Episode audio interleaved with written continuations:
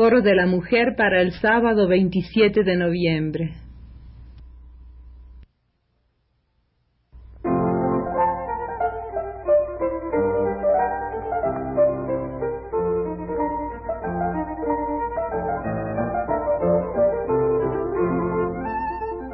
Foro de la Mujer.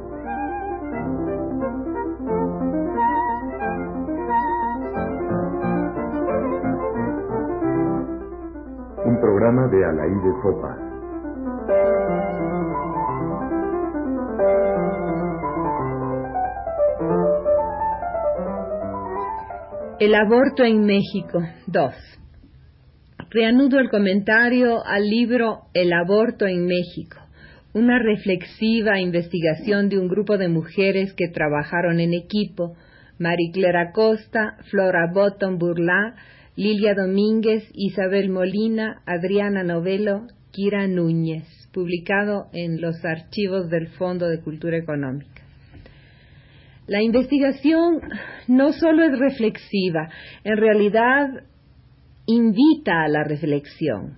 Nada más convincente que las estadísticas, los datos comprobados, la visión directa de la realidad, para llegar al convencimiento de que algo funciona mal, de que algo debe ser modificado. Todos sabemos que existen las leyes, no sabemos muy bien cómo están formuladas, pero en general sabemos que no se debe matar, que no se debe robar, que existen sanciones penales para tales y tales acciones. En el caso del aborto provocado, sabemos que en algunos países, cada vez en un número mayor de países, es un acto legal y que en México es un delito. Lo cual no excluye, eso también es bien sabido, que se practiquen anualmente en el país más de un millón de abortos clandestinos. En el programa de la semana pasada comenté la divergencia entre los datos que a este propósito ofrece el libro que estamos viendo y otros datos, pero evidentemente las estadísticas solo pueden ser aproximativas, puesto que se parte de las cifras que dan los hospitales de servicio público sobre las mujeres que llegan en consecuencia de un aborto con complicaciones. En todo caso, el hecho cierto es que el número de abortos es grandísimo lo que indica que la ley represiva es del todo ineficaz. Pero, ¿conocemos la ley? Las leyes, como decía, no suelen conocerse. Y esta debería conocerse. No solo como ejemplo de ley no respetada, sino como ejemplo de incongruencia, de hipocresía recompensada y de una mentalidad nada jurídica que solo refleja los prejuicios dominantes de otra época.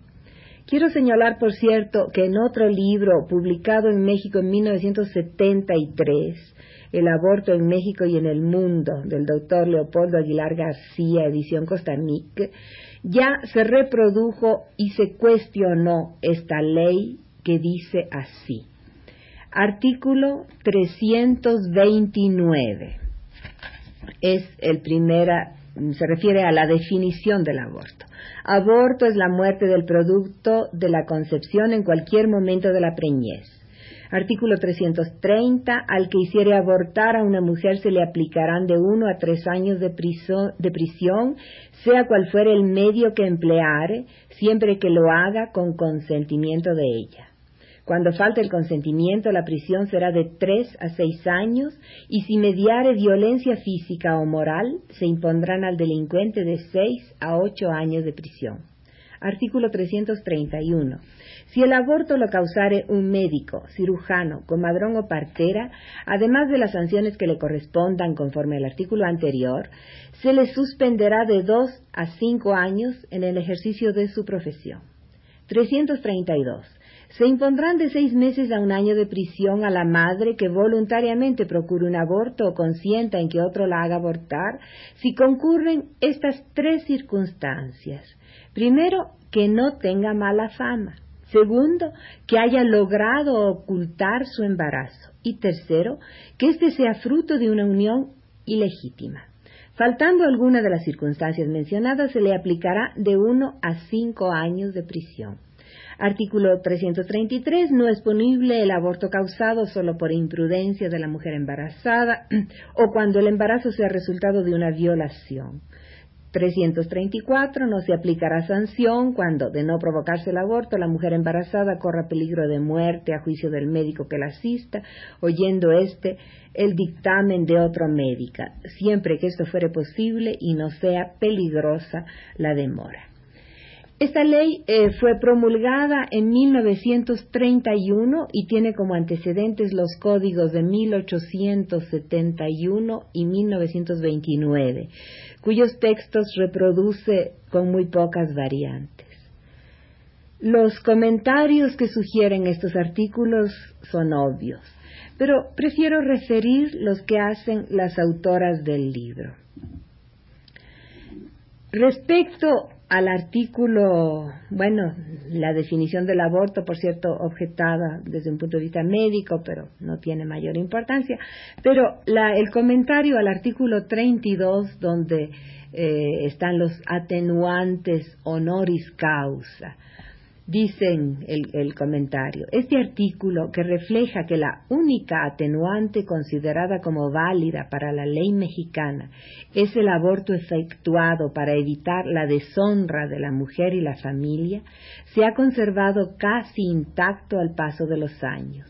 Está fundado en una concepción de la honra que data del medioevo y que es a todas luces inoperante en nuestros días aquella que equipara el, honor y la buena fama con una determinada conducta sexual propia solo para la mujer casada. El inciso 2, que haya logrado ocultar su embarazo, no solo justifica la hipocresía, sino que implica que el honor es una mera cuestión de apariencia. Se salva si la mujer oculta su deshonra. Algunos autores justifican este artículo afirmando que en el honor concurre una motivación superior al deber de no adquirir y por lo tanto que es posible exigir otra conducta.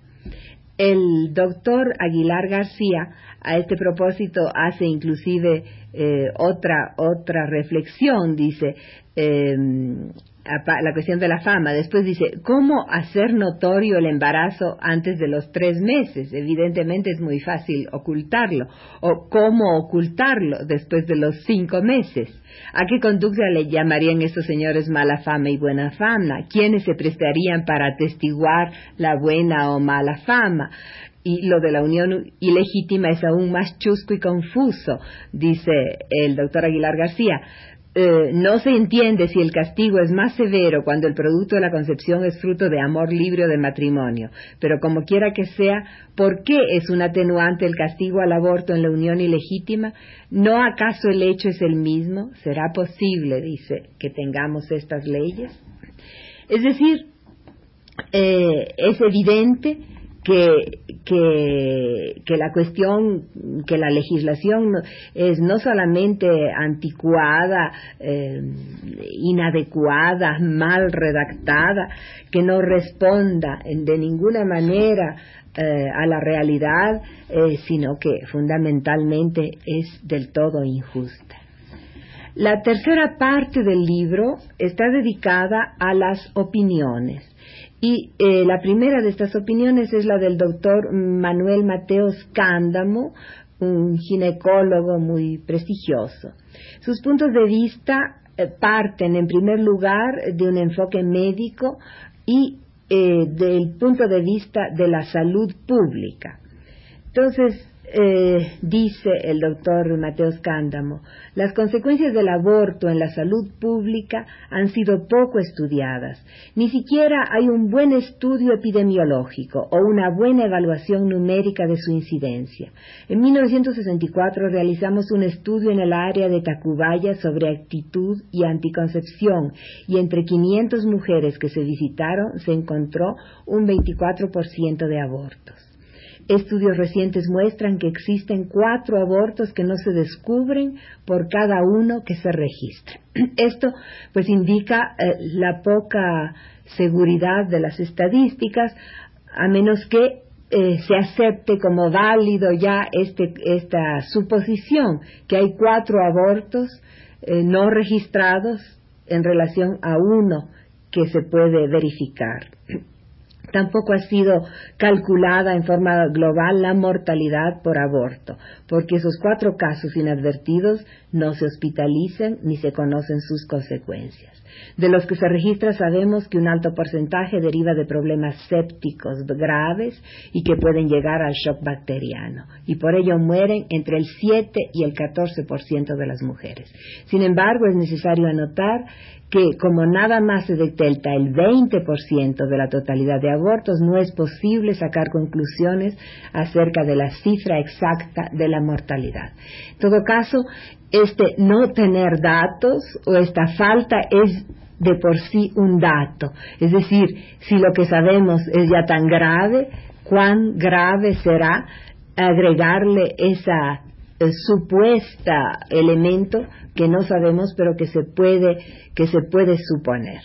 Luego pasa eh, el doctor Cándamo a enumerar las clásicas, dice él, técnicas clásicas utilizadas para el aborto, las más conocidas como la introducción de la sonda y eh, las, eh, las menos seguras como la, la de la injerencia de, diferentes hierbas, pócimas, el y algunos típicamente mexicanos, eh, que es una planta productora de un alcaloide que provoca una contracción intensa y logra algunos desprendimientos.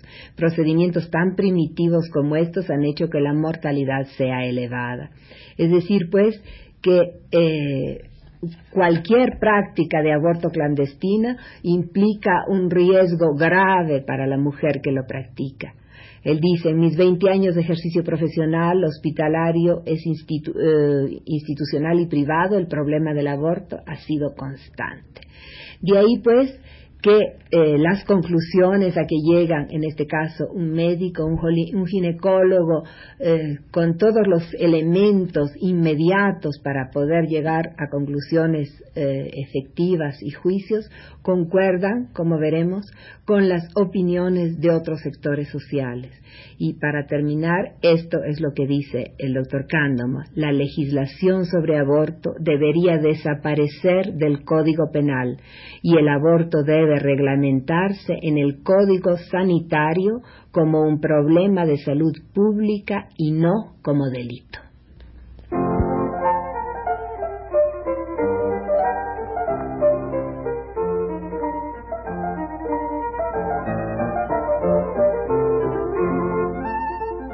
Foro de la Mujer.